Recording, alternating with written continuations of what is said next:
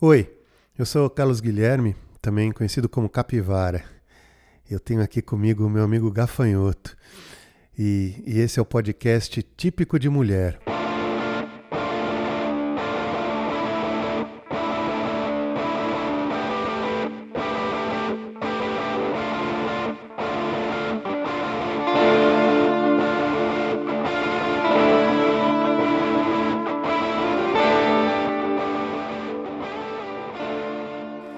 Então, antes de começar, eu queria dar um toque aqui. Toda vez que você ouvir esse som, quer dizer que a gente falou alguma bobagem ali, tá? A gente de vez em quando escapa. Mas a gente corrige isso no Instagram, tá? É só você dar uma olhada lá na nossa página Típico de Mulher e a gente acerta o que as besteiras que a gente falou aí, tá bom? Então, como eu estava falando aí no, no episódio anterior, né? Nesse aqui a gente vai falar das, das soldados, soldados soviéticas, das mulheres soviéticas nas Forças Armadas na Segunda Guerra Mundial. É. Foi o único caso de, de, de, mulheres assim que integraram oficialmente o exército na linha de frente, né?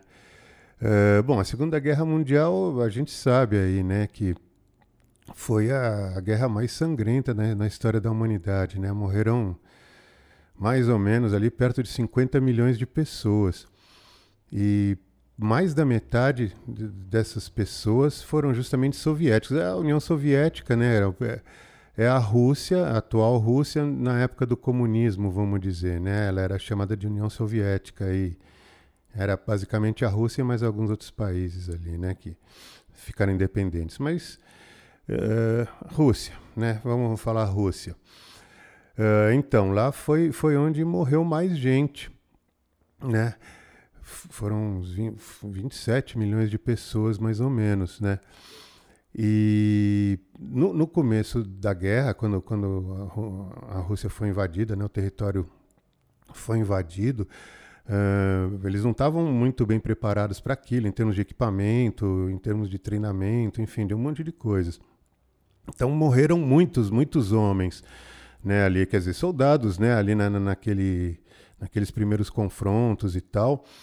Uh, então teve, vamos dizer, uma, começou a faltar homem, né, lá na, na, na, linha de frente. As mulheres já vinham, né, se, se, se oferecendo, se, querendo se alistar e tal, mas aquilo não era permitido, né, pelo, pelo governo, né. Assim, as mulheres na, na, na Segunda Guerra Mundial, assim, todos os países envolvidos ali, teve, teve muitas mulheres trabalhando nas, nas Forças Armadas e tal, mas não na linha de frente, né? É, basicamente eram assim, ou, ou, ligadas a áreas de comunicação, de, é, de comunicação, ou de inteligência, de, de informação, inclusive espiãs, né? Teve, teve, teve, teve, muita história de espiãs aí na Segunda Guerra. Todas as guerras têm espiãs, né? Espiões, isso tudo. Uh, tinha também as que lutavam, vamos dizer, que eram civis, né, que lutavam como resistência em países invadidos, né, são famosas as partisãs, os partisãs aí franceses, italianos, gregos e tal, vários países ali. É. E essas mulheres, assim como os homens que eram partisãs também, uh, eles não estavam protegidos pelas leis, né? Existiam umas leis, umas normas para a guerra e tal. Uh, uh, de Genebra, né, a Convenção de Genebra e tal. Enfim, mas esse pessoal civil não estava sujeito a essas leis, né? Então, assim, quando eles eram encontrados, eles eram executados sumariamente, né? É, então, assim, quem, quem, fazia isso realmente sabia que estava arriscando muito a vida. Bom, todos ali, né? Mas, como eu dizia, Uh, não havia mulheres na linha de frente, assim, né? Então a, a, Rússia foi o país onde isso aconteceu na Segunda Guerra Mundial, o único país, né? Uh, em 1941, o Stalin, que era o, o, líder da Rússia ali, né, na, na época, uh, famoso Stalin, né? Ele então emitiu uma, uma ordem lá e tal, autorizando que as mulheres se alistassem no, nas Forças Armadas, né? Para lutar mesmo, né? Uh, então, assim, isso assim, aconteceu em várias, várias áreas, vamos dizer, né, das Forças Armadas. Então, a gente vai falar aqui de mulheres que, que estiveram envolvidas com aviação, pilotas de guerra, com snipers, né, que são atiradoras de precisão, aí tiro de longa distância e tal, e com uh, tripulantes de tanques de guerra. Quando, quando alguém falar lugar de mulher é no tanque, conta a história de uma, de uma mina dessas aí que a gente vai falar, que, bom, são intimidantes. Mas vamos lá. Então vamos, vamos falar da, da aviação, né? Antes da guerra, é, assim como aconteceu, a gente falou aí da Amelia Earhart, né? Da é, Aloha Vanderwell e tal, né? No episódio anterior aí. A Rússia também tinha umas, umas aviadoras, assim, bem pioneiras ali, né? Na aviação civil e tal, aprendendo a voar, a, a fazer navegação de voo também, enfim. Né? Uh, uma dessas mulheres, a, a, mais famosa delas, é, ela é chamada até de Amélia Earhart da Rússia, né? É, Marina Raskova, o nome dela, ela já era oficial do, do, do, exército quando, quando, quando começou a guerra e ela foi uma das pessoas que influenciou Stalin ali para ele finalmente permitir que as mulheres fossem lutar, né? Um, ela era jovem, não lembro bem a idade dela, mas enfim, quando ela era adolescente, adolescente mesmo, tipo 17 anos, por aí, uh, ela, ela, ela e mais duas uh, tripulantes, mulheres de, de avião, né? Uh, a Marina não era pilota exatamente, ela sabia pilotar e tal, mas a especialidade dela era navegação, né? Ela era navegadora. então ela e mais duas meninas também foram fazer o voo mais longo non-stop né, feito por mulheres no mundo. Vão, vão non-stop assim, né, mais tempo no ar sem parar para abastecer e tal, né?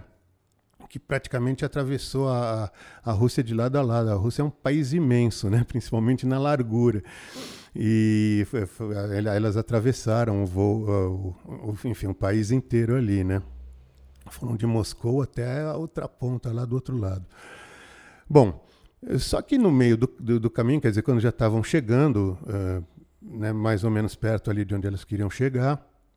Uh, tinha muito gelo, né? O avião começou a congelar, aquilo começou a pesar, né? O, uh, enfim, o avião começou a perder a, altitude e elas começaram a calcular que, enfim, o consumo de combustível daquilo, uh, né, do jeito que ia, elas não iam conseguir chegar lá no final e começaram a jogar fora do avião tudo que podia para aliviar o peso, né? Para o avião não, não, não perder altura tão rápido, pelo menos, né?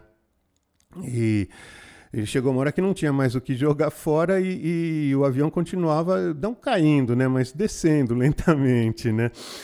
Uh, então Marina, Marina Raskova, marcou a posição dela no mapa e disse tchau para as amigas e pulou do avião ali onde ela estava, que era o meio do nada, basicamente, né? Quer dizer, claro, não foi exatamente assim como eu estou falando, mas enfim, ela falou, bom, eu vou pular e tal, vocês seguem adiante. E aí as duas meninas realmente conseguiram chegar lá no final. Uh, aí, lógico, foi uma equipe para procurar a Marina e tal, encontraram ela dez dias depois. Mas ela estava lá, firme e forte. É, e é como eu falei, ela tinha, sei lá, uns 17, 18 anos quando fez isso. Então, assim, isso dá uma ideia é, da pessoa de quem estamos falando, né? Então, com licença um instante, vou beber uma água aqui.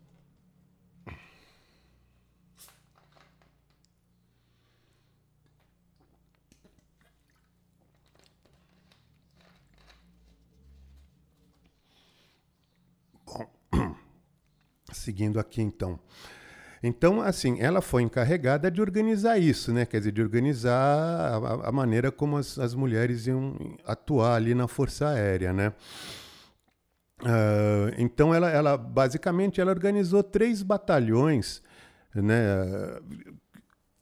Uh, totalmente, eh, vamos dizer, só de mulheres, né? Desde, desde das pilotas até as mecânicas, o pessoal que fazia, hum, cuidava do, do armamento, o pessoal administrativo, enfim, tudo uh, só, só, só mulher, né?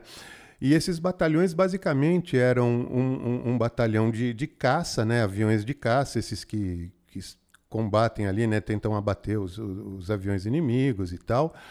É, uma, um batalhão de, de, de, de, bombardeios de mergulho, né, que fazem isso aí, são aviões que mergulham e tal para jogar as bombas, né? E um batalhão de, de bombardeio noturno, né? Uh, a gente vai falar então um pouco sobre esse especificamente, esse batalhão noturno aí, porque é, é uma história absolutamente notável e muito pouco conhecida, pelo menos fora da Rússia mesmo. Uh, é o famoso batalhão 588 de bombardeio noturno, bombardeio de oficialmente alguma coisa como bombardeio de precisão e incomodação.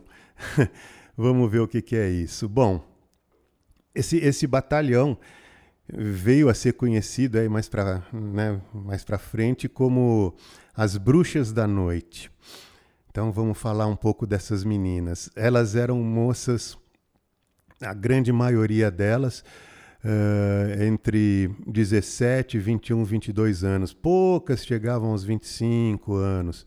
Né? Eram realmente moças bem novas, meninas mesmo, né? pouco mais que adolescentes. assim. Uh, elas, elas já eram pilotas, como eu estava falando, né, antes da guerra e tal, mas não, não do exército, né? Faziam, treinavam voo e tal, faziam essas coisas. Uh, e o avião que elas usavam nesses treinamentos era um avião assim bem toscão mesmo, né? Bem primitivo, aqueles biplanos mesmo, né? De duas asas, um motorzinho ridículo assim, né? Era construído de, de lona, de madeira, né? Era isso. O avião andava mais devagar que um carro, assim, né? Se bobear. Mas era um avião de treinamento, né? Era um avião muito fácil de manobrar, né? Tinha essa grande vantagem, né? Assim, então era bom para treino, né? Uh, e no começo da guerra, como eu dizia, aquilo, a, a Rússia não estava equipada, né, preparada em termos materiais e tal para fazer frente àquilo. Uh, então, assim, começaram a fazer aviões e tal, mas eram poucos aviões ainda. E claro que esses aviões né, iam para mão dos, dos, pilotos homens, né, que já eram pilotos, eram homens, eram caras já treinados em, em né, com esse tipo de avião e tal. Então, essas meninas, na verdade, assim, elas entraram para o exército, mas não, não, assim, o único avião que elas tinham disponível era aquele que elas treinavam mesmo, né? aqueles teco-teco, como se diz, né? Uh, não era um avião absolutamente preparado para entrar numa guerra, né? Era um avião usado assim para pulverizar plantação e tal, essas coisas, né? Mas era o que se tinha, né? E elas queriam realmente lutar. Então, uh, aqueles aviões foram precariamente adaptados para carregar duas bombas, mas duas bombinhas, porque também ele não podia levar muito peso, né? Então levava duas bombinhas, levava duas meninas, né, uma pilota e uma navegadora, e mais nada, elas não levavam nem paraquedas. Né? Aliás, falar esse negócio de equipamento assim, é, não, não havia nem, nem previsão e nem meios assim imediatos de começar a fazer uniforme para as mulheres, né? Aquilo ali até todo mundo se adaptar àquela nova realidade levou um tempo. Então, enquanto isso, as meninas recebiam uniformes masculinos, que era o que tinha, né? Era o kit masculino que elas recebiam. Então era uniforme feito para homem, né, com botas feitas para homem, tamanho de, de bota para homem, e cuecas. né? era, era, o que elas tinham ali. Uh, elas tinham que colocar enchimento nas botas para não ficar escorregando lá dentro, enfim. É, isso era, era a situação que elas tinham ali no começo. Eram esses aviãozinhos, era esse uniforme era tudo isso. Elas, isso também muitas delas falam, né? Assim, foi um momento triste. As russas têm muita tradição de usar tranças, né? Cabelos longos, assim, é uma tradição lá. Então elas tiveram que cortar isso fora, né? Não dava para colocar um capacete de pilotar um avião e tal. Esses aviãozinhos, inclusive, eram abertos, né? O piloto ficava ali com a cara no vento, né? Aquele tipo ali, não, não tinha como ter trança ali. Então teve que cortar todo o cabelo curtinho. Elas ficaram tristes com isso, mas beleza, né? Vamos lá. Uh, bom, então elas elas estavam nessa situação aí, Né? Mas não se sabia muito bem o que elas iam fazer, na verdade. Né? Elas estavam entrando ali, queriam lutar, mas, enfim, não, não tinha realmente, aparentemente, não tinha recurso nenhum para isso. Né? Mas elas começaram a, a tentar desenvolver assim uma forma de ataque. Só podia ser ataque noturno mesmo, né? que elas voavam tão devagar, tão baixinho, não tinha armamento nenhum de defesa, nada. Quer dizer, se elas fossem avistadas, elas caíam, não iam demorar muito para derrubarem elas, né? Então tinha que ser à noite mesmo, né? Uh, enfim, aí começaram a tentar ver o que iam fazer lá, né? Uh, e, e, começaram a fazer uns treinamentos, então, já, já, vamos dizer, específicos ali na linha de frente e tal, né? Para ver isso. Uh, e num desses treinamentos aí, uns pilotos russos mesmo, né? Que eram os pilotos de caça já e tal, até para colocar as meninas à prova e para dar uma sacaneada nelas também, né? Uh, eles se aproximaram sorrateiramente e simularam eh, aviões inimigos atacando elas, né? Então elas, tadinhas, elas se apavoraram, saiu cada uma para um lado, voltaram correndo para a base e tal. E aí quando chegaram na base, foram vítimas do escárnio geral, né? Todo mundo ficou gozando da cara das meninas e tal, né?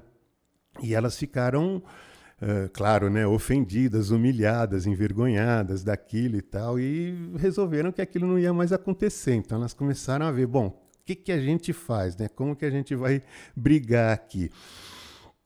Então elas, elas desenvolveram essa técnica, né, que, que veio a torná-las famosas como as bruxas da noite. O que, que elas faziam com aqueles aviõezinhos vagabundos que elas tinham? Elas, claro, os aviões carregavam muito pouca bomba, elas não podiam atacar alvos importantes assim, né, né? Aquelas bombinhas ali não iam resolver muito. Mas elas podiam incomodar muito o pessoal ali na linha de frente, né? Então, por questões estratégicas ali, né, em, em, em algum lugar que, que fosse acontecer alguma coisa, enfim, que fosse interessante, né? Elas ficavam a noite inteira infernizando a vida do pessoal inimigo lá da linha de frente. Elas ficavam bombardeando trincheira, bombardeando uh, veículos militares, bombardeando centros de comando. Uh, enfim, tudo que elas achavam lá embaixo, elas ficavam jogando bomba em cima, né? E como é que elas faziam isso? Elas saíam lá da base delas uh, e vinham voando baixinho, como eu falei, né, sem paraquedas, por uma questão de peso, porque elas voavam baixo e porque se elas pulassem e conseguissem sobreviver, mas isso em território inimigo, elas sabiam que elas iam ter um destino terrível ali na mão dos, dos nazistas. Né? Então elas não levavam paraquedas mesmo. Mas elas vinham voando baixinho, como eu falava, né, e tal, uh, até chegar perto do alvo lá delas, né? E aí elas colocavam o motor do avião em marcha lenta e iam praticamente só planando. O motorzinho do avião era tão vagabundo que, que ele fazia um barulhinho de máquina de costura, assim, ele não fazia quase barulho, entende? O pessoal comparava mesmo, né? Chamava aqueles aviãozinhos de máquina de costura, inclusive, né? Por causa desse barulhinho do motor dele.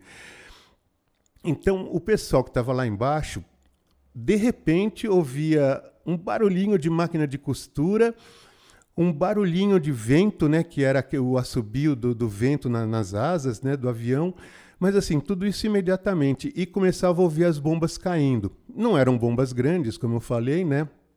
Mas incomodavam muito, claro, destruía bastante coisa lá embaixo, né? Assim, pessoas e equipamentos e tal. É, elas eram bem eficientes para isso, porque elas vinham muito baixinho e muito devagar, então elas escolhiam onde iam jogar bomba. Podiam jogar bomba na cabeça de alguém, se elas quisessem, né? E elas faziam isso rapidamente, né, de surpresa, e já viravam de volta para casa, né? Tomavam o caminho da base delas de novo. E chegando lá na, na base delas, elas pegavam mais duas bombinhas e voltavam para jogar em cima dos camaradas, né?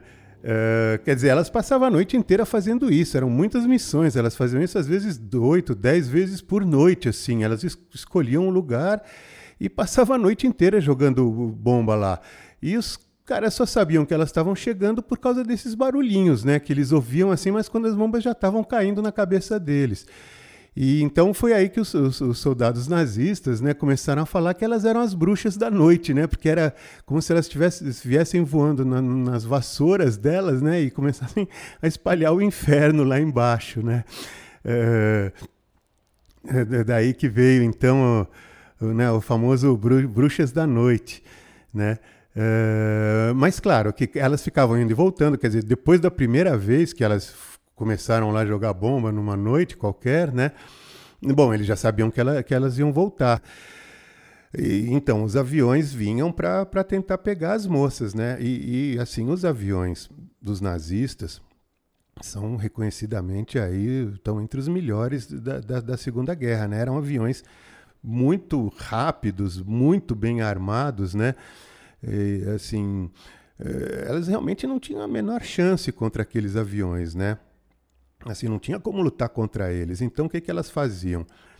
Elas ficavam dando olé nos caras, porque o aviãozinho delas era tão lento que os, os, os atacantes não conseguiam acompanhar aquela velocidade, né? era, era lento demais para eles. E eles também viravam, né, os aviãozinhos das bruxas da noite, viravam muito rápido também, né, eram muito ágeis. Então elas esperavam até o último momento, né, quando estavam sendo atacadas, para fazer uma curva rápida com o avião.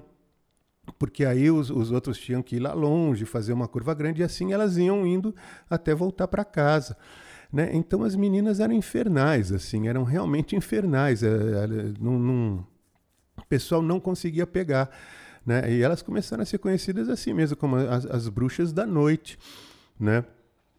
Um, e, bom, claro que mesmo com tudo isso, várias foram abatidas e tal, teve bastante perda ali e tal, né? Mas elas se tornaram a unidade aérea mais condecorada da, da Rússia na, na, na, Segunda Guerra Mundial, seja entre homens, seja entre mulheres. Muitas delas ganharam assim as, as mais altas honrarias eh, que a Rússia, a União Soviética, então, né, tinha, uh, que é a heroína da, da, União Soviética, né, essa, essa é, é, é, o nome do, é o nome do título ali. Várias delas ganharam e esses e, e outros e outras condecorações muito importantes e um, tanto individualmente quanto o grupo como um todo e tal, né? É, essas meninas foram realmente admiráveis, assim, são um caso único na história da, da, da aviação de guerra, né? Uh, teve teve um, um, um piloto, não, não, lembro se canadense ou se francês, que, que serviu assim perto delas, enfim, teve contato ali com, com esse grupo né, em, em um período ali. Uh, e ele, ele fez um comentário né, que eu acho muito bacana até reproduzir que ele falava assim que não, não há flores suficientes no mundo para depositar aos pés dessas meninas porque elas elas foram de uma coragem de uma tenacidade de uma eh, bravura de uma inteligência assim foram realmente admiráveis é um, é um caso único na história da aviação né? Uh, é, é, uma história assim na, na Rússia ela é até uma história bem conhecida né mas aqui no Brasil né, acreditou que fora da Rússia e tal, ela não é tão, tão, tão conhecida. Aqui no Brasil, certamente, não é muito conhecida, né? Uh, mas tem coisas assim, né? Olha só, uh, que são típicas de mulher também, né? É, quer dizer, to todas essas esses atributos que eu falei agora, né, estão incluídos nessa categoria. Mas tem, tem mais algumas coisas também. Como, como eu tinha falado, é, elas receberam kits de uniformes masculinos né, com cuecas. E as meninas não queriam usar cueca, né? Então, assim, o que, que elas faziam? Elas usavam seda de, de, de, de, paraquedas, por exemplo, de inimigo abatido e tal, né? Elas pegavam aquela seda para fazer lingerie, fazer calcinha e tal, né? Uh, como nem sempre tinha essa seda disponível, eh, duas delas lá, que não eram pilotas, era, eram pessoal de terra, roubaram dois desses sinalizadores, sabe, chama flare, né, que é assim que, joga para cima, né, cai aquela luzinha pendurada num paraquedas, né? Aquele paraquedas é, é pequenininho, mas dá para fazer uma calcinha dali bem, né? Uh, e é de seda, então duas meninas roubaram lá uns, uns flares desses para para fazer umas calcinhas e foram pegas e foram punidas por isso. Isso é uma coisa bem típica de mulher, né? Também elas pegavam lápis de navegação, né? Lápis para marcar mapa e tal, para fazer maquiagem nos olhos e tal. Assim, eram meninas, né? Meninas mesmo, de 17, 18, 19 anos e tal. Elas eram femininas, mas elas queriam matar o inimigo, né? E, e, fizeram isso de uma maneira muito, muito, muito admirável mesmo. É uma história muito bacana. Uh, licença mais um instante aqui.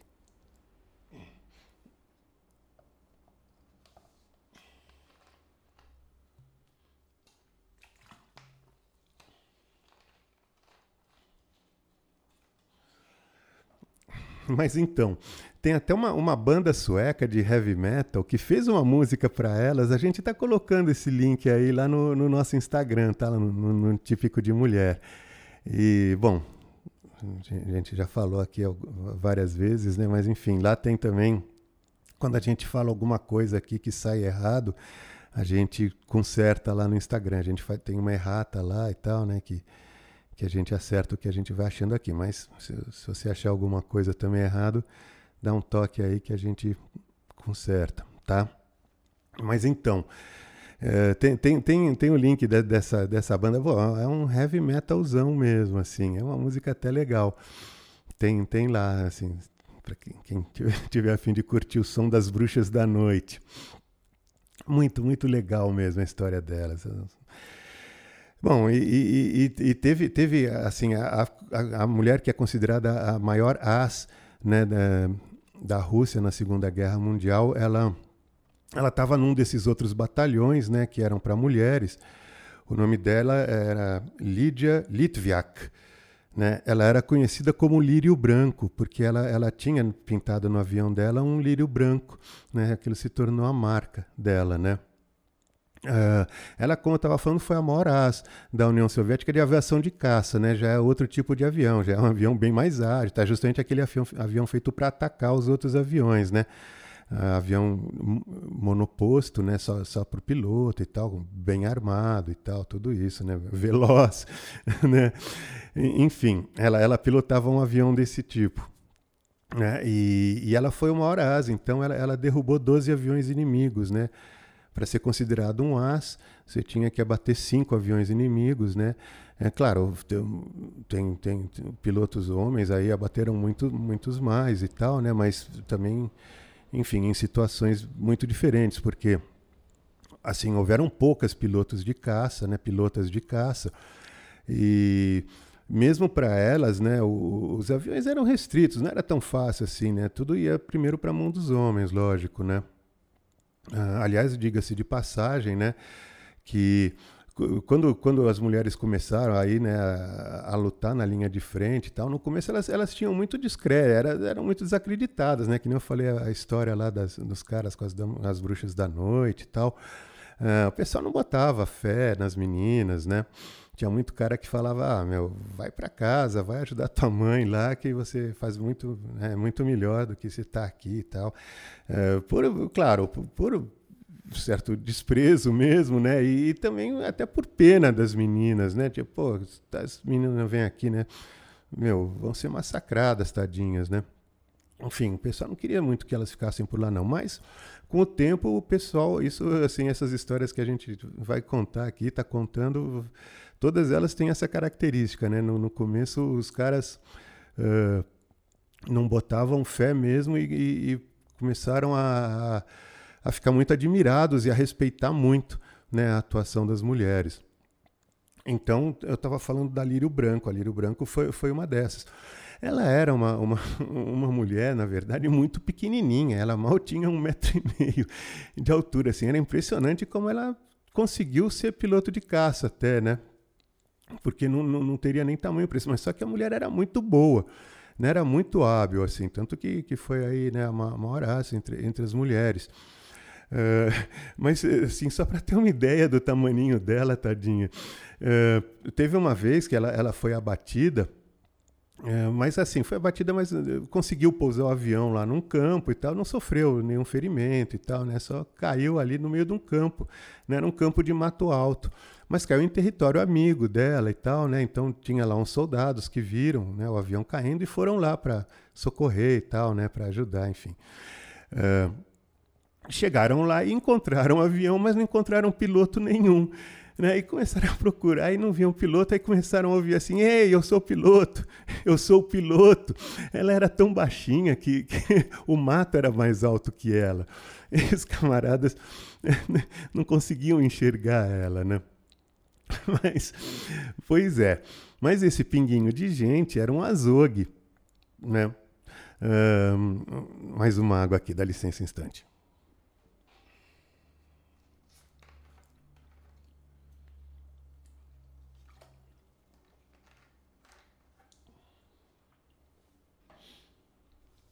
Então, como eu dizia, a, a, a, a minazinha ali era, era um inferno, cara. Uh, teve teve uma, uma, uma ocasião que ela, ela travou um duelo aéreo, né, assim vamos dizer, com um piloto nazista que era um as, né, na época até ela, ela nem era as ainda, não era assim tão, tão respeitada e tal, né, tão conhecida.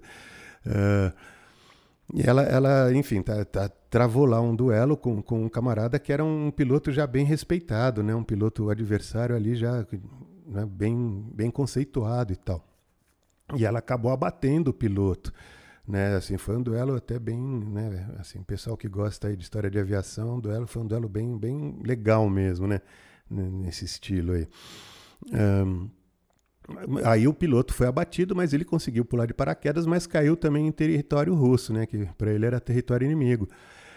Mas ele ficou tão admirado, né? Ele foi feito prisioneiro, claro, né? Mas ficou tão admirado assim com, com, né? com, aquele, com aquela, aquele duelo ali, aquela batalha ali, que que ele pediu para os camaradas, né? Que, que falou que queria conhecer o piloto, né? Queria até dar os parabéns para o piloto, né? E e aí os caras trouxeram a Lídia, né, a Lídia Litviak, para o alemão conhecer.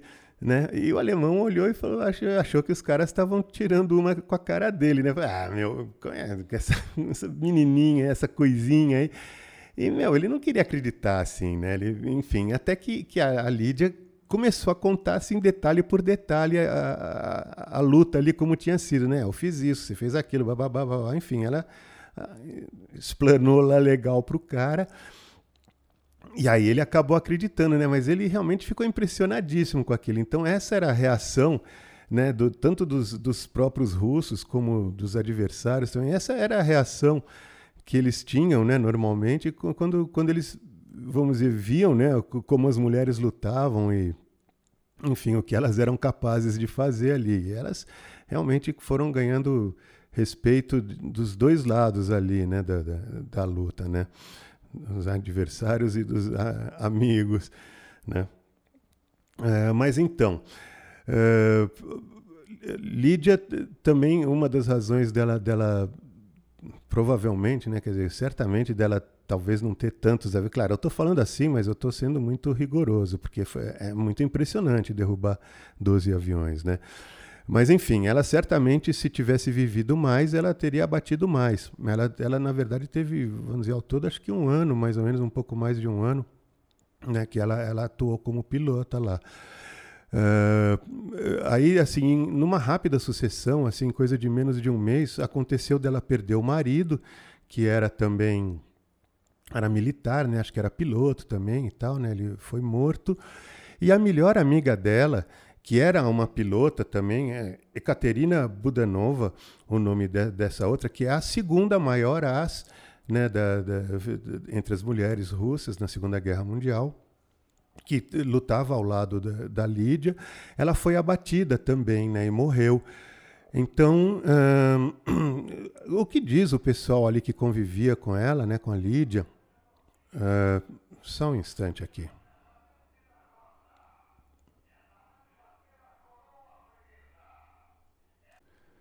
Opa, tô de volta aí. Então, só dá um toque, meu. De vez em quando rola uns barulhos aqui em volta. O estúdio não é muito isolado, não, tá? Mas perdoem por essa falha. Uh, mas, como eu dizia, né?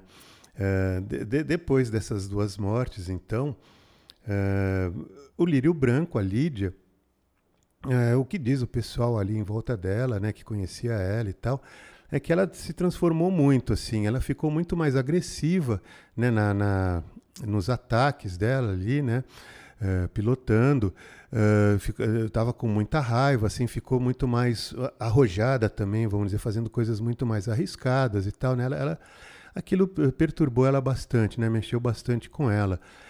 E e, e, e, no final das contas ela acabou abatida, né?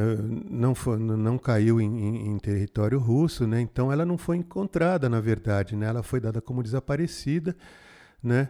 Uh, e ela veio a ser encontrada só em 1979. Olha, ela, olha só, acharam a cova onde ela estava, ela foi identificada, né? Então, finalmente, ela pôde receber também a, né, essa condecoração de heroína da, da União Soviética. Né? Uh, foi, enfim, foi, foi, foi, foram reconhecidos né, os feitos dela oficialmente, assim, né? Uh, mas para falar, depois dessa, dessa, desse triste fim da, da Lídia, né, para falar de uma coisa um pouco mais alegre e também típica de mulher, né? Que um, um, correspondente de guerra ali que estava acompanhando né, o grupo das bruxas da noite e tal, ele, ele, ele que, que conta essa história, né? Que ele estava ali observando, ele era, já conhecia também, né? Como, vamos dizer, outros, outras unidades que eram de homens e tal. O cara estava ali pelo fronte, né? Uh, e, e, falando, comparando a, a, diferença entre a comemoração, vamos dizer, entre as mulheres e entre os homens, né? Que na volta de uma missão lá, é, uma, uma das pilotas que estava chegando uh, tinha abatido um avião inimigo, mas nem, não sabia ainda, né? Ela não, não tinha confirmação disso. Mas o pessoal de terra, quando ela chegou, já, já sabia. Então, quando ela desceu do avião, a mecânica chegou correndo para ela e falou assim: Querida, você derrubou um Henkel. Henkel é o, era o avião inimigo lá, né? É, e aí todas começaram a se abraçar, a se beijar e tal. uma, uma, atitude bem típica de mulher também, né? Que o próprio correspondente ali notou isso, né? Destacou isso, porque foi bem, bem interessante essa cena, assim, enfim. Mas então essas são, são histórias de algumas pilotas, né? Que assim que foram muito marcantes e que são realmente uh, reconhecidas lá na Rússia, né? mas fora, fora de lá praticamente não, não, não se fala muito nelas. Né? Mas não foram as únicas, né, né, só na aviação que, que, como eu tinha falado, né, que, que, que, tive, assim, que as mulheres realizaram grandes feitos ali. Né? Entre as snipers né, também, que eu tinha dito, uh, que são essas uh, atiradoras de precisão, né, que, que ficam normalmente escondidas, bem camufladas e tal, e bem distantes do alvo, procurando alguém que, que marque bobeira ali, elas tentam derrubar, né? Então, o, a, a, mais famosa, a mais, vamos dizer, que mais abateu inimigos, vamos dizer, vamos dizer não, né? Foi exatamente o que ela fez. Uh, ela é conhecida, é conhecida não, o nome dela é Lyudmila Pavlichenko. Lyudmila, Pavi, Lyudmila Pavlichenko é o nome dela. Uh, ela teve, em alguns lugares dizem que entre 305 e 310 uh, ah, alvos, vamos dizer, né, abatidos. Né, é um número realmente impressionante. Né? É, ela, ela, é uma, uma grande heroína lá na, na, na, na história da, da, União Soviética, né? da antiga União Soviética, atual Rússia. Uh, tanto que isso, logo no começo da guerra, ela foi das primeiras que, que, que, que, que entrou ali, né, das primeiras mulheres que, que entrou ali né, nessa, nessa atividade de sniper e tal. Então, uh, ela, ela, conseguiu esse número impressionante, tá? até que ela foi ferida, teve lá um ferimento no rosto e tal. E foi retirada da frente de batalha, até porque isso também o pessoal fazia muito, né? Esses, esses personagens, esses soldados, soldadas que, enfim, né, que se destacavam ali, eles se tornavam realmente eram usados até para propaganda oficial, né, como heróis e tal. E a Pavlichenko foi, foi, foi uma dessas pessoas, né? Então, para que ela não corresse riscos e tal, ela foi retirada da linha de frente. E nessa época, a, a, a Rússia estava empenhada em, em, em 1941, por aí, estava empenhada em trazer os Estados Unidos para a guerra, né? Porque eles estavam segurando um rojão muito grande ali sozinhos, né? Quer dizer, tinha um apoio, vamos dizer, de, de armamento, de equipamento e tal dos americanos, eles forneciam lá bastante coisa, mas uh, a pressão estava muito grande. Do, do, outro lado da Europa, vamos dizer, né? Estava a Inglaterra, que também não tinha condição de atacar naquele momento, né? Estavam ali mal e mal se defendendo também, né?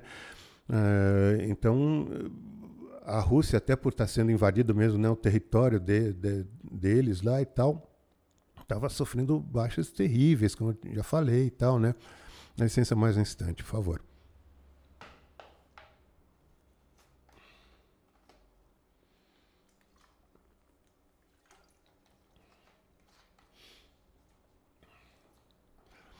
Então a Pavlichenko, Pavlichenko, nossa, Ludmila, a Ludmila uh, foi, foi enviada numa missão oficial do governo russo, né, nos Estados Unidos, uma missão diplomática, mas para tentar convencer a opinião pública né, norte-americana e tal a pressionar lá o, o governo para entrar na guerra. Né? Ela foi como, como essa figura mesmo, né, uma mulher que, com 25 anos de idade na época, ela né, tinha né, realizado esses feitos impressionantes aí. Uh, então ela estava por lá e tal, né? Ela até fez, fez uma declaração que foi bastante impactante na época, disse que, que, que pegou bem, assim, impressionou muito o, o, pessoal lá e tal, né?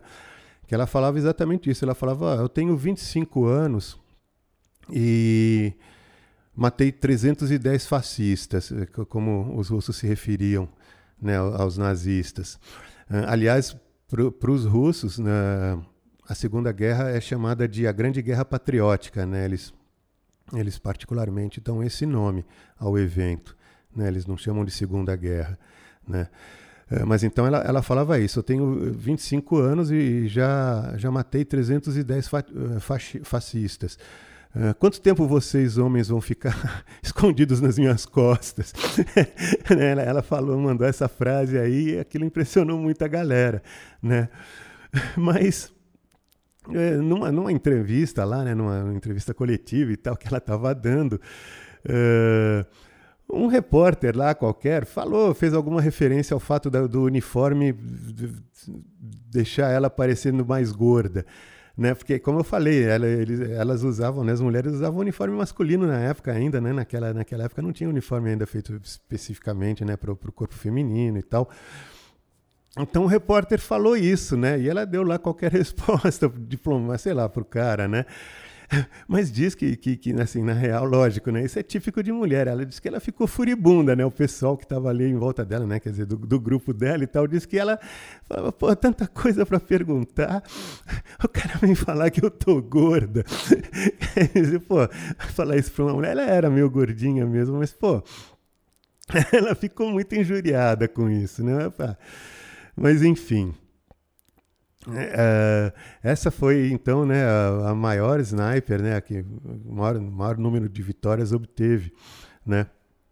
Mas tem uma outra, uma outra moça também que, que, que, que tem uma história extraordinária aí também como sniper, né? Ela é chamada de Rosa Chanina. Rosa Chanina ficou conhecida como o terror invisível da Prússia Ocidental é, a Prússia Ocidental foi o teatro ali, né, onde, onde ela atuou na Segunda Guerra, é, principalmente por ali, naquela região, né? E ela era uma, toda, a maior parte, né, quase todas essas moças, como eu já falei, eram muito jovens, né? Ela era bastante jovem também. E ela também, desde cedo, ela, ela mostrava, assim, mostrou um caráter bastante excepcional. Ela morava em qualquer lugar ali, uma comunidadezinha bem isolada ali no, na Rússia, né? uma região ali de pouco acesso e tal. Então ela realizou os estudos básicos dela, né, como menina e tal. E aos 12 anos de idade, se não me engano, 12 ou 14 anos, ela queria continuar os estudos e ali onde, onde ela morava não tinha né, nenhuma escola para isso. Né? Então ela quis ir para um outro lugar para estudar e os pais não, não autorizaram ela a ir. Então ela foi andando, ela andou 200 quilômetros hum, através da taiga, Taiga é aquela vegetação, meu, meio de pinheiro, assim, meu, bem do, meu, já do círculo polar ártico mesmo, né? Bem lá do norte, gelada, né? Ela, ela andou do, durante, né? Caminhou 200 quilômetros até chegar numa estação ferroviária para pegar um trem para ir eh, para a cidade lá onde tinha a escola que ela queria estudar, né? Essa, essa é Rosa Chanina. Eh, ela tinha pouquíssimo dinheiro, a família dela, claro que não, não tinha muita grana e tal. Uh, enfim, ela, ela, ela foi fazer isso. Quando a guerra começou, ela se alistou então lá, né? Uh, e, e, foi servir como sniper. Hum, licença só um instante, por favor. Voltando aqui, então, ela, ela, ela, foi servir como sniper, né? E nessa atividade ela, ela ganhou assim um, uma fama muito grande assim pela, pela precisão dela, pela paciência. Aliás, uma, uma das, das coisas que era muito elogiada né, na, nas sniper mulheres é assim, porque primeiro elas eram muito flexíveis, né? elas, elas tinham uma capacidade de, de se camuflar muito grande. Uh, elas uh, eram também bastante espertinhas, assim, sabe, assim, malandras mesmo, né? A atividade de sniper é, é, exige bastante malandragem, né? Bastante paciência e tal. E elas jogavam muito bem esse jogo, né? Uh, então, Rosa Chanina era, vamos dizer, uma expert nisso aí que eu falei, né? E ela era excepcional também numa coisa que, que, que chamam lá, né, de tiro duplo, né, que é o seguinte, é você acertar dois alvos, pô, eu tô falando assim, mas é, né, é meio, parece meio cru e tal, mas, mas é o que, que, eles tinham que fazer, né? Então, é assim, ela tinha que acertar, tinha não, ela, ela acertava, né, dois alvos assim com dois tiros em sucessão muito rápida né? Quer dizer, esse, os snipers não usavam arma automática, né? Com tiro de re repetição, era manual o negócio, tinha que puxar a alavanquinha e tal para encaixar outro, a outra bala ali, né? Uh, então ela fazia isso com muita rapidez, assim, era, era realmente impressionante. Ela era muito precisa nisso, né? Uh, e ela era também uma, uma, uma, uma, uma mulher assim totalmente sem temor, assim. Ela, ela chegou a ser punida, inclusive, quer dizer, punida não, ela foi a julgamento, né? Porque numa ocasião o, uh, o, o comandante dela tirou ela da linha de frente por algum motivo, né? Trouxe ela para trás, ela se recusou a, a, ficar lá, foi lá para a linha de frente, né, desobedeceu, foi lá lutar e tal, e por isso ela foi a julgamento. Só que ela, ela foi tão eh, excepcional assim né, no desempenho dela que os caras, em vez de punir, acabaram condecorando ela, né? Ah, assim, ela era realmente muito, muito valente, assim, sabe?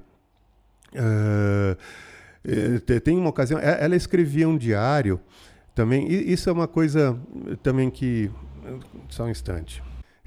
eu, eu, eu, cortei aqui porque passou um caminhão aqui, é meio, meio inferno o negócio aqui, mas, enfim, perdoe-nos.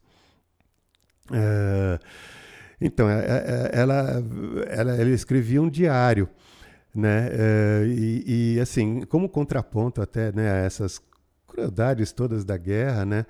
É, é, interessante a gente ver isso, né? Essas, esses relatos, vamos dizer, né? de, de experiência de pessoas assim que, que, viveram a experiência da guerra de uma maneira, né? Assim, tipo, pô, não estavam nem lutando, não eram nem, nem, nem, militares, ou muitas vezes eram, né? Como no caso da Rosa e tal.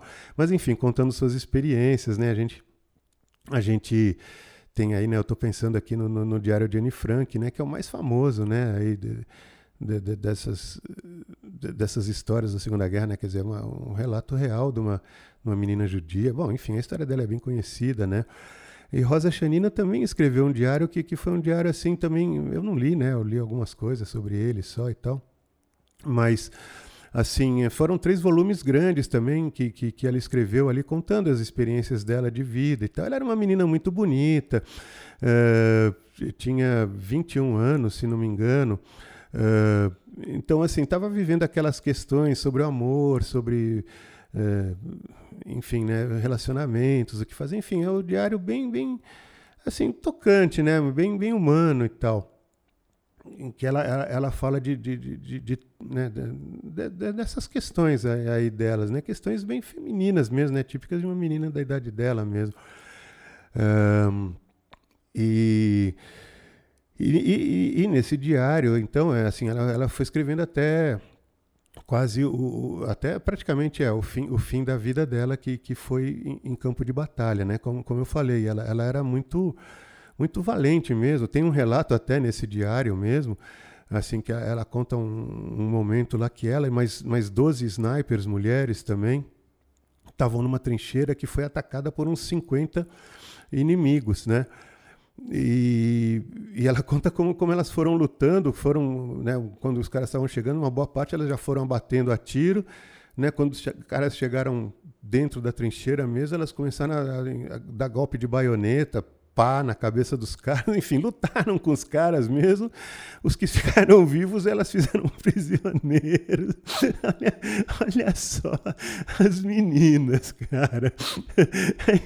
os que sobraram, elas prenderam lá, mandaram para os campos de prisioneiro.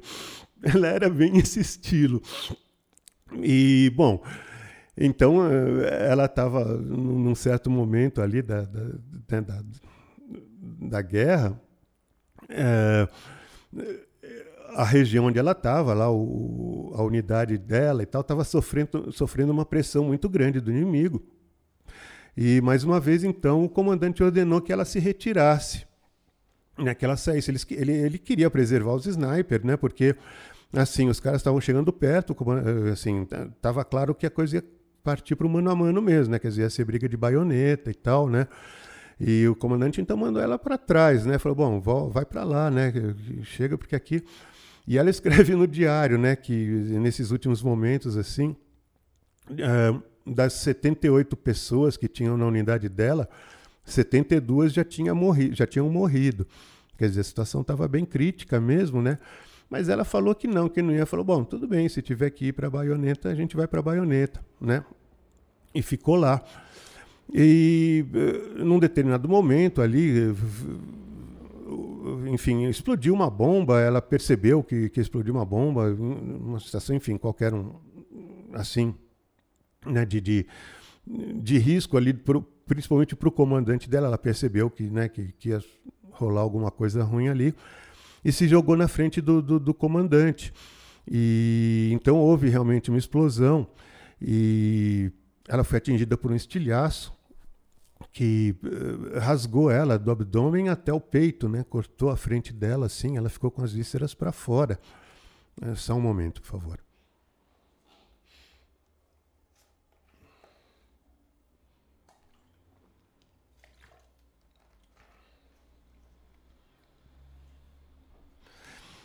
É, então, voltando.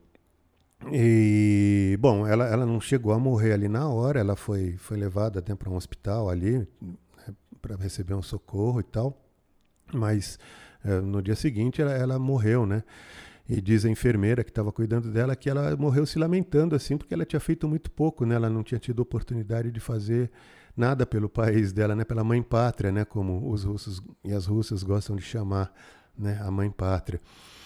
Um, então, assim, é porque ela realmente ficou muito pouco tempo no front, ela não teve muito tempo para fazer, né, para lutar, mas eh, nesse pouco tempo ela, ela marcou, né? Depois, em 1965 e tal, eh, uma parte desses diários dela, né, foram publicados e tal. Ela até teve, assim, vamos dizer, o nome dela surgiu em evidência. Ela teve várias homenagens e tal. Também é uma heroína aí consagrada na, na, na história da Rússia, né? É, bom, e também, como eu tinha falado, falar de, um, de uma, outra, uma outra atividade também que as, as moças realmente surpreenderam, que foi tripulando tanques de guerra. Né? É, tanque de guerra, bom, a gente sabe, né? Aquele bicho blindadão lá, né? Com, com um canhão bem grande ali, né? Que, que anda sobre lagartas, né? Aquelas esteiras de metal e tal. Então, moças que trabalharam nisso aí, né? Uh, falar um pouquinho sobre tanque, assim, só, só para só entender ali né, a situação que elas estavam. Uh, a, a, União Soviética, a então União Soviética, né, uh, quando, quando começou a produzir em massa então esses equipamentos né, para fazer frente lá à guerra, eu tinha, tinha, tinha que botar coisa rápido, né? Assim, tinha que produzir rápido, né? Botar material ali para o pessoal poder lutar. No começo, realmente faltava muito equipamento ali para o pessoal, né? Então a filosofia deles não era baseada na, na, qualidade, era baseada na quantidade. Eles queriam fazer muitos, né? E fazer rápido para jogar na frente de batalha ali, né? Para tentar segurar o negócio. Isso não quer dizer que os tanques russos não fossem bons, muito pelo contrário. Eles eram excelentes para aquilo que eles tinham sido feitos, quer dizer, para resistir a tiro e para dar tiro pesado, né? Isso eles eram muito bons, eram tanques muito eficientes, também são reconhecidos aí como né, alguns dos melhores tanques aí até hoje eles são, né? Os russos são muito bons nessa área de blindados e tal. Uh, mas assim, não eram em absoluto tanques bem acabados. Né? Eles não faziam questão de, de dar bom acabamento, de, de, dar muito polimento nas peças e tal. Aquilo era feito para sair logo. Então, assim, era um bicho muito bruto mesmo. Assim, a gente que hoje conhece né, carro com ar-condicionado, com um som legal, né, com direção hidráulica e tal, pô, aquilo não tinha nada a ver, não, não, não, não tem, assim, acho que eu acredito eu que não conseguiria dirigir um negócio daquele, pelo menos hoje em dia, não. Mas, assim, é, realmente, aquilo não tinha nem, nem direção, eram alavancas, né? Você puxa, empurrava uma alavanca, puxava outra alavanca, era um troço que não, não deslizava fácil também. Uh, e, e, e, assim, você estava rodando naquilo, você tinha a um metro da tua cabeça um canhão explodindo a cada 20 segundos. Bam, bam. Você tinha um motor enorme, sem isolamento acústico, atrás, a dois metros atrás de você. Você estava enxergando o mundo através de uma frestinha minúscula, assim, né, que não dava para ver quase nada. Tomando tiro de todo lado, neguinho de fuzil, de metralhadora, de canhão, de granada, de tudo em cima de você por um terreno desgraçado que podia ser um lamaçal, podia ser uma floresta, podia ser uma cidade destruída. Quer dizer, não era uma atividade fácil mesmo, né? era um troço muito pesado. Uh, os, os, os, russos até falavam, os americanos, como eu falei, forneciam material para eles, né? forneciam tanques também. Os russos falavam que os tanques americanos pareciam um carro de luxo, assim, né? Porque, assim, não que fossem grande coisa, mas os tanques russos eram realmente, nossa, os bichos eram, eram bons, eram fortes, mas não era fácil tripular um negócio daquele, não. Uh, enfim, mas houveram mulheres né, fazendo isso. Houve mulheres, enfim, eu me confundo muito com isso. Houve, houveram. Uh, bom, uma dessas moças, uh, eu realmente não sou capaz de falar o nome dela, só, só o primeiro nome dela, que é Maria. Uh, o sobrenome, para mim, é impossível pronunciar. Mas, de qualquer maneira, ela ficou conhecida como a namorada guerreira. Ela foi piloto, pilota, né, motorista e, e mecânica de tanque de guerra. A história dela é a seguinte. Dá licença um instante, por favor.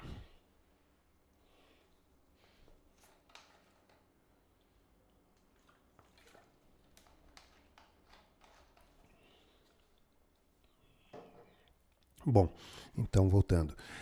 Uh, a namorada guerreira ela, ela já não era tão, tão jovem, já não estava nesse grupo das, das meninas mais novas. Ela tinha uns 37, 38 anos por aí. Uh, o marido dela, que era militar, estava tava na guerra ali, foi morto. Né? Então Maria ficou revoltada com isso. Ela não, não ficou chorando, não. Ela, ela quis se vingar. Então ela, ela quis se alistar lá no, no exército né, para dirigir tanque. Mas por algum motivo ali, não sei, ela, ela, ela foi recusada, ela não foi aceita. Mas ela não se conformou com isso. O que, que ela fez? Ela vendeu tudo que tinha, todas as posses dela, né? Uh, e doou esse dinheiro para fazer um tanque, né? para construir um tanque de guerra.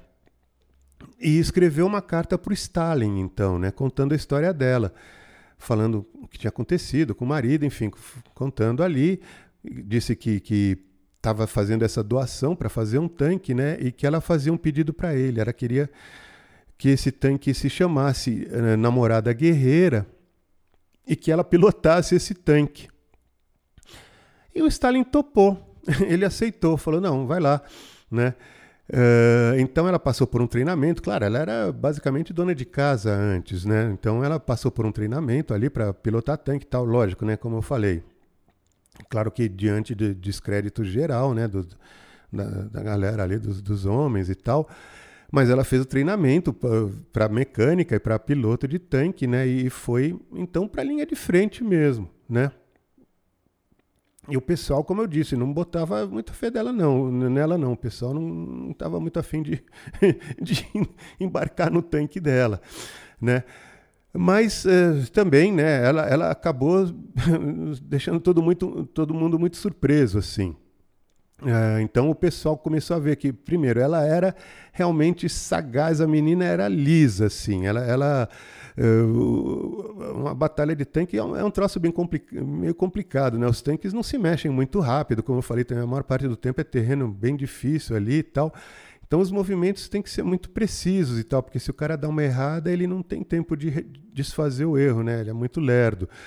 Uh, então ela era muito sagaz, assim, ela sabia se colocar muito bem, ela era muito, muito insidiosa, assim, né? Muito, enfim, lisa mesmo, né? Uh, e, e, muito corajosa também, né? E, então, enfim, eles começaram a pegar umas batalhas lá e tal que ela, ela foi mostrando realmente um, um desempenho excepcional ali, né, manobrando o tanque. E nessas batalhas aconteceu por três vezes, né? Aconteceu o seguinte, que o, o, o tanque que ela estava, né? Foi alvejado por um tiro numa, numa das lagartas, né? Que era basicamente, vamos dizer, grosseiramente falando, os pneus do, do, do, do, do tanque, né? É, então ficou, o veículo ficou imobilizado ali, né? não, não podia andar. Então ela contrariando as ordens também, né? O, o, comandante do tanque chamando ela de volta e tal, mas ela pulou fora uh, debaixo de tiro. Isso não era, veja, não é como trocar o pneu numa borracharia, né? É, ela, ela, ela desceu ali e foi consertar a, a a lagarta lá que estava estourada, né? E aí, lógico, os companheiros viram isso, foram lá ajudar ela, né? Não deixar a mina sozinha ali também, né? Mas, enfim, conseguiram consertar o tanque e, enfim, e sair da situação ali complicada, né? Isso aconteceu, como eu falei, três vezes, assim. Eh, ela também recebeu, todas essas meninas que eu estou falando, né? Receberam muitas honrarias ali, né? Do governo. Eles realmente reconheceram isso, né? Eh, foram obrigados a reconhecer, né? Uh, uh, enfim, ela, ela, mostrou uma bravura muito grande. E também, uh, não muito tempo, ela não teve tanto tempo assim na frente de batalha. ela acabou morta também no, justamente num episódio desses, né? Ela mais uma vez tinha descido para consertar um tanque que tinha sido avariado lá por um, por um tiro, né? É, mas aí, né, nessa ocasião, então, ela foi atingida por um estilhaço na cabeça, né? Chegou a ficar em coma dois meses e tal, mas depois morreu, né? Também é uma história breve, mas uma história muito intensa e muito marcante da namorada guerreira, né? Você vê, todas essas moças que eu estou falando são moças que vieram da onde? Cara, uma veio lá do fim do Cafundó dos Judas, outras eram estudantes, eram coisas. Não eram mulheres assim que se diga, ah, mas essa mulher e tal. Não, mulheres como, como, como as mulheres, né? Típicas de mulher, né? E tem mais uma história que eu, que eu gostaria de falar sobre também uma, uma tripulante de tanque, porque também é uma história muito curiosa, muito misteriosa mesmo, assim, muito surpreendente. Uh, é, é, é, a única mulher que foi comandante de batalhão né, no, no, no, no, exército soviético, comandante de batalhão de tanques. Né? É, Alexandra Samusenko, Alexand Alexandra Samusenko é o nome dela. Bom, os russos e russas que me perdoem a pronúncia, mas enfim, Alexandra.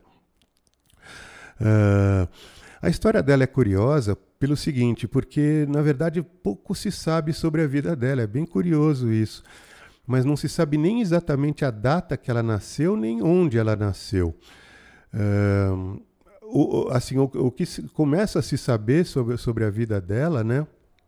É quando ela tinha 12 anos de idade, que ela era tipo como se fosse uma adotada, como se fosse mascote numa unidade do exército russo lá, né? Assim, eh, nem ela mesma falava exatamente de onde, de onde tinha vindo, enfim, era, era um mistério. E, e para né, quem estuda história e tal, assim, é, é, realmente, quer dizer, só poderia, a única explicação que encontra é que ela talvez fosse uma órfã que tivesse sido adotada ali pela, por essa unidade, né? Como às vezes adotam um bichinho de estimação e tal, mas que isso era estranho, porque existia já um sistema ali social e tal, que se fosse uma órfã, provavelmente iria para alguma família, né? Mas enfim, não se sabe a origem da, da Alexandra, mas eh, só se sabe que ela já estava lá pelo, pelo exército desde os 12 e que aos 16, então, ela se alistou mesmo no exército, né? Então, com licença um instante.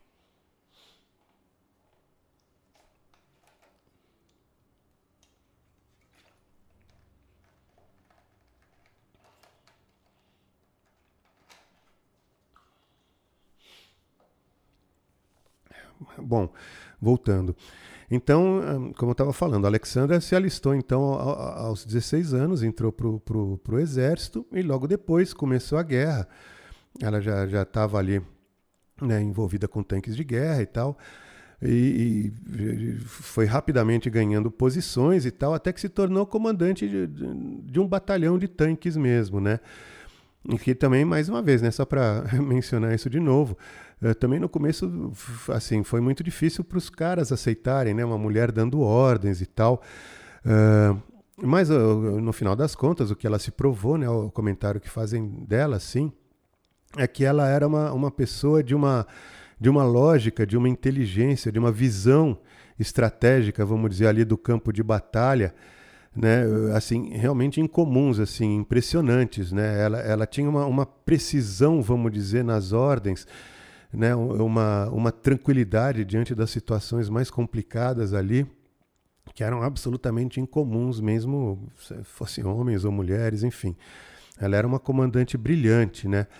Então, só, só para dar uma ideia disso, né, vamos dizer, de, desse, desse desempenho dela, falar aqui rapidamente. Teve na Segunda Guerra Mundial, uh, que foi a maior batalha de tanques da história, né, que é a chamada a famosa Batalha de Kursk. Aí, né, foram mais de mil blindados para cada lado, né, do lado dos nazistas e do lado dos aliados, né, basicamente russos, né. Uh, foi uma batalha gigante mesmo, uma batalha bastante decisiva ali, né.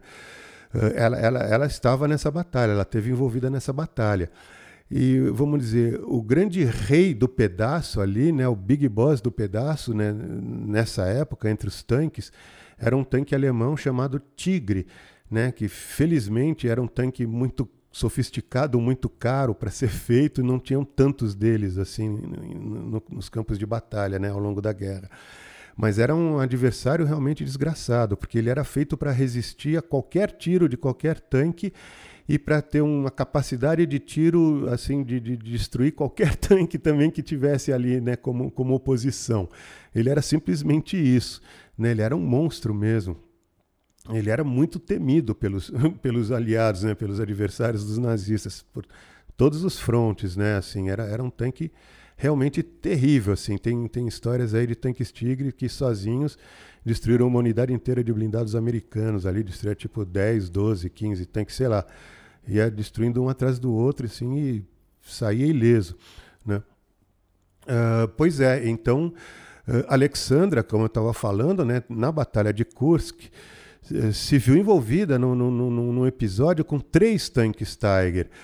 Os tanques russos, como eu falei, eram muitos, muito bons, né? mas o, o Tiger, o Tigre, é, era realmente terrível. Três deles eram um adversário, assim, pô, a, a galera ali, os tripulantes do tanque que a Alexandra estava, realmente, uh, vou falar, eles ficaram com medo, queriam cair fora, assim, mas ela foi dando ordens, foi fazendo um, um, verdadeiro jogo de xadrez mesmo, né, estratégico, e destruiu os três tanques Tigre ali, né, ela conseguiu fazer isso, e para a gente ter uma ideia do, do, do, do, do que é isso, Né? Eu não, não, sei se tem na, na história da, da, da, lá na Segunda Guerra um outro tanque soviético que tenha feito isso assim numa única batalha. Eu acredito que não.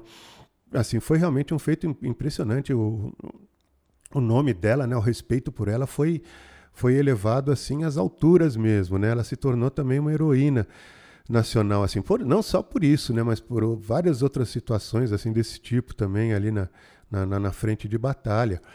Assim, foi, foi uma, uma mulher bastante impressionante. E os que conviveram com ela dizem assim que ela era uma pessoa altamente alegre, assim, muito divertida, falava pra caramba, assim, sabe?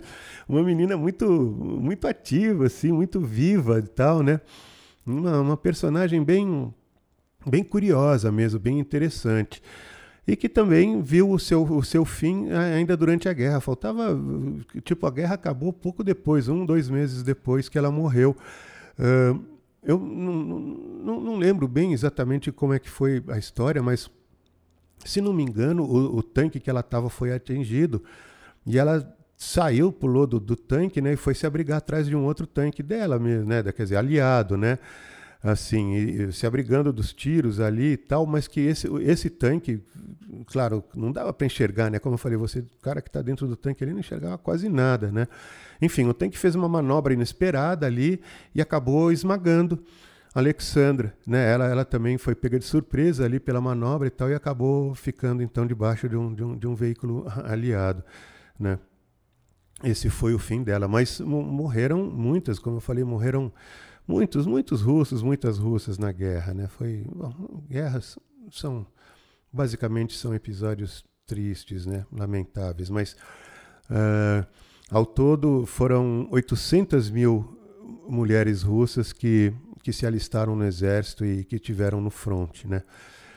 Entre as sniper, por exemplo, que eu tinha falado, uh, foram 2.500, mais ou menos por aí, né, que se alistaram para esse para esse trabalho de sniper, uh, eh, 500 restaram vivas, né? E eu queria falar aqui um, uma, uma, história assim, né? Só para vamos dizer, encerrar esse, esse, esse episódio, né?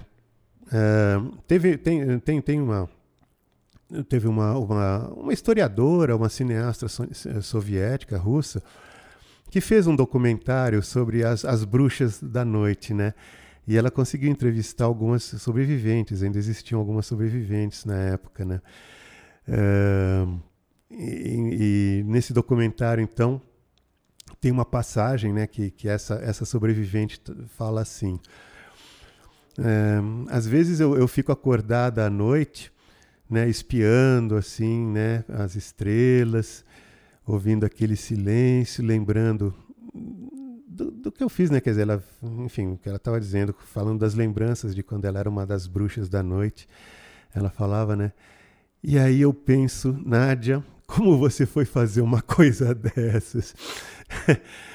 pois é, essas são as típicas russas que fazem coisas típicas de mulher ao estilo russo. são são histórias realmente impressionantes. Eu, eu fico, honestamente, fico emocionado.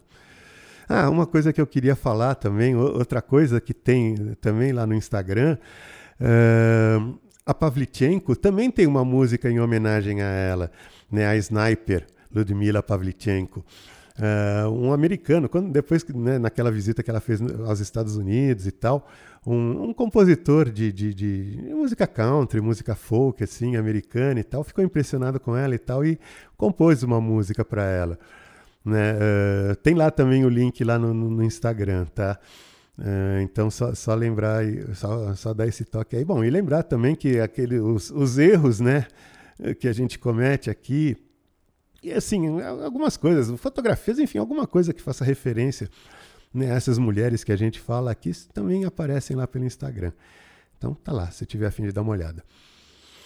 E, bom, para mudar um pouco de assunto, né, a gente tem falado bastante de, de, de guerreiras aqui, né, de, de guerras e tal, é, porque é uma área que né, realmente não é todo mundo que imagina que, que é, mulheres façam coisas típicas de mulher nessa, nessa, né, nesse, nesse terreno, né, nesse assunto. Mas vamos mudar um pouco.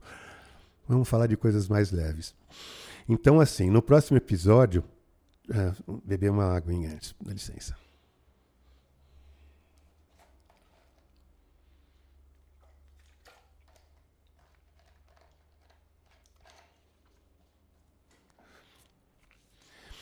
No próximo episódio, então, a gente vai mudar radical assim. A gente vai para o outro lado do mundo e vamos falar de um outro típico de um outro assunto típico de mulher também.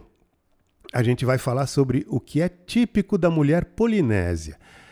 Vamos falar como é que é isso lá e vamos tentar mostrar por que, que, que é muito bacana e vale a pena conhecer essa outra visão do que é típico de mulher.